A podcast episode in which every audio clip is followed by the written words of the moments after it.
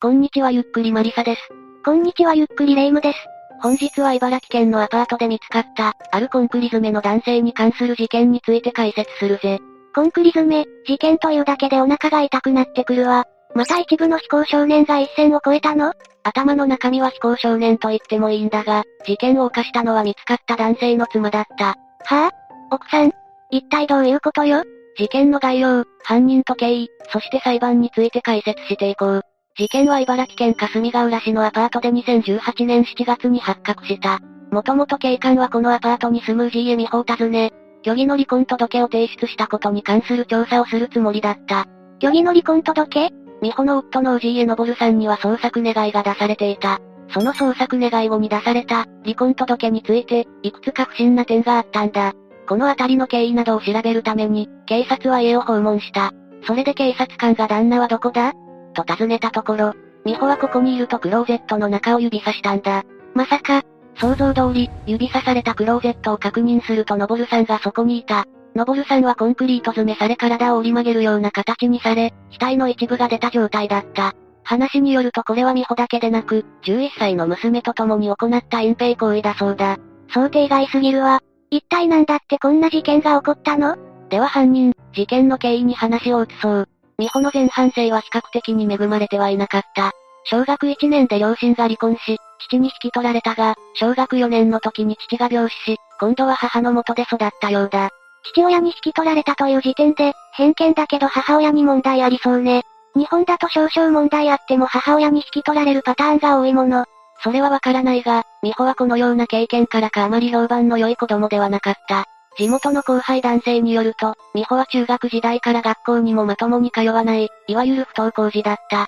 それゆえ成績も良くなかった、というより学ぶ気が一切なかったようだ。無気力系か、どちらかといえば不良だろうか。一部の人間は、美穂のことを後輩の面倒見の良い姉御肌系の中学生だったと述べている。番長というか人望はあるタイプ？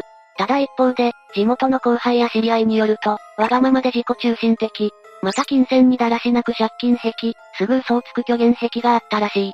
気分で面倒を見たりするけど、基本は社会不適合な素養があるということね。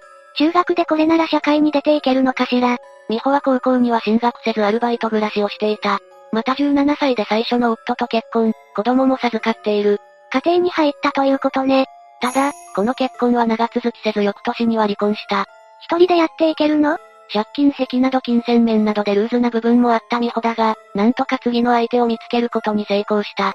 これは元同級生だったという話で、相手曰く道場で結婚したとのことだ。一説では二度目の同級生との再婚は出来婚で結婚を迫ったという話もある。相手の同情とか、出来婚とか色々と気になることもあるけど、どうにも美穂は一人にするとまずそうだから、これでいいのかもしれないわね。だが、この二度目の結婚も一年で離婚となった。離婚理由は美穂の借金問題だった。美穂の金銭にルーズな一面は、離婚、再婚を経ても一切改善しなかったんだ。それでこの時500万円もの借金があり、二度目の夫にまで借金返済を求める連絡があったそうだ。結局、この借金問題で結婚生活が困難になった美穂は、借金の元となったクレジットカードと子供を置き、逃げるように蒸発して二度目の旦那の元から立ち去ったらしい。せめて子供ぐらいは連れて行きなさいよ。その後の美穂だが、2003年頃に出会い系サイトでのぼるさんと知り合ったという。ちなみに美穂はこの時30歳ぐらいで、のぼるさんは18歳前後だ。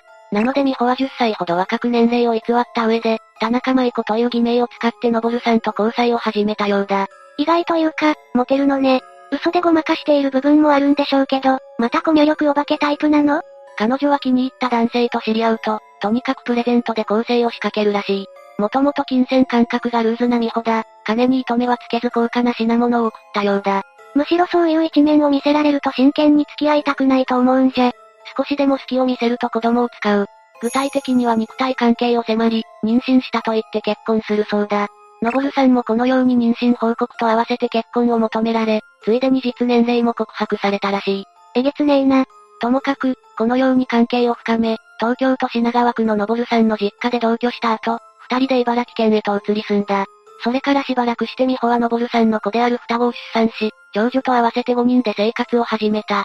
これが三度目の結婚であり、三度目の正直でまともにやると思いきや、美穂はあまり良い母親じゃなかった。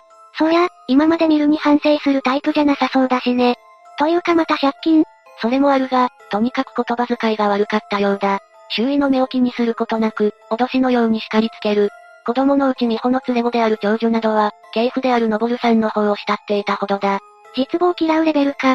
この他には家事などもあまり行わないなど、色々と問題があったようだ。そしてこの結婚もやがて破綻していくことになる。のぼるさんが美穂の態度に我慢しきれなくなったのね。いや、この原因は二度目の離婚の時と同じく、美穂の借金癖によるものだった。実は美穂はのぼるさん名義での借金や預金の無断引き出し、のぼるさんが管理する勤務先の労働組合費使い込みなどを繰り返していたんだ。待って校舎は確実に犯罪じゃないの。夫婦だからってなーなーにできないわよ。当然のぼるさんは預金を無断で引き出していたことなどに気づいて叱責し、以降、金の返済を求めるようになった。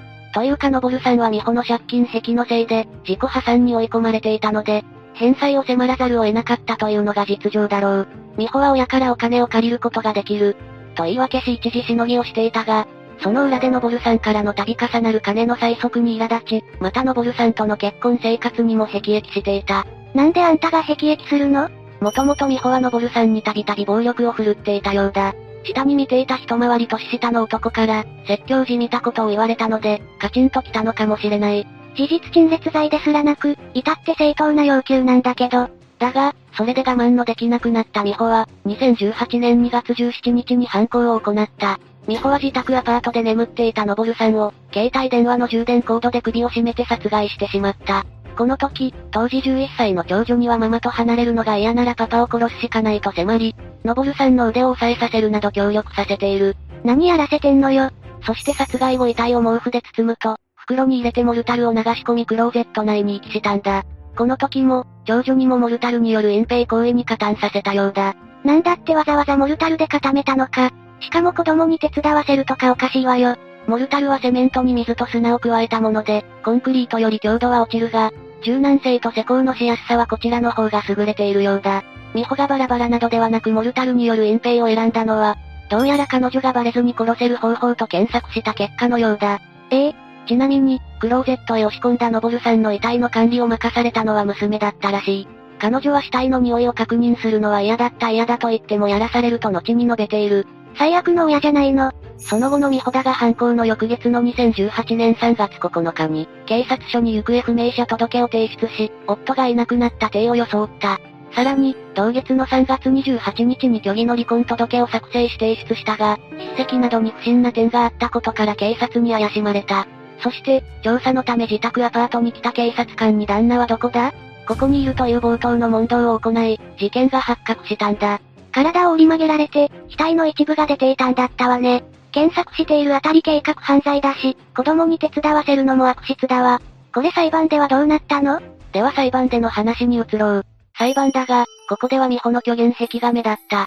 殺害の動機は返済の催促による癖役なんだが、美穂はここにいくつか情報を追加させた。具体的には？のぼるさんが DV 夫で暴力団関係者としたんだ。夫が怖かった。日々のストレスで追い詰められていた。主人から身内にヤクザがいる。俺の名義での借金は詐欺罪になるぞ。などと脅されていた。主人は酔っ払うと壁を殴ったり、扇風機を投げたりした。などと美穂は家庭内での暴力を訴えたんだ。また殺害を決意したのは、パパがいなければいいのにねという長女のつぶやきだと述べたそうだ。美穂の方が殴ってたんじゃなかったっけ？当然だがこのような虚言は検察側の質問でボロが出た。特にのぼるさんを怖いと言いながら借金と浪費を繰り返したということ。のぼるさんの実家でヤクザを見た覚えがないということに突っ込まれ、美穂はあやふやな回答を返すばかりだった。そりゃ怖い夫が管理する組合費をちょろまかしたりはしないわよね。美穂の言葉が虚言であることは、長女の供述からも伺える。長女は殺害に加担した心境について、ママの言うことは断れない。と述べたり、のぼるさんへの印象を、ママが怒るから言えなかったけど、パパは好きだったと語っているんだ。先に出た遺体の管理を無理やりやらされた話もあるから、娘さんのために夫を手にかけたとは到底信じられないわね。これらを踏まえた検察側の求刑は懲役25年。そして、この求刑に対し裁判所は懲役23年の判決を下ろした。計画性や動機、娘を協力させたあたりを悪質と見たのね。一旦事件としては異常だ。とにかく子供がかわいそうだわ。慕っていた父親の殺害と隠蔽を手伝わせるなんて、絶対後々トラウマになるわよ。美穂の懲役23年は長いから、おそらく縁は切れるんだろうが、精神的な部分はどうにもならないかもしれないな。美穂は最低でも二人の人生を壊したのね。最後になりますが被害に遭われた方に哀悼の意を表します。最後までご視聴ありがとうございました。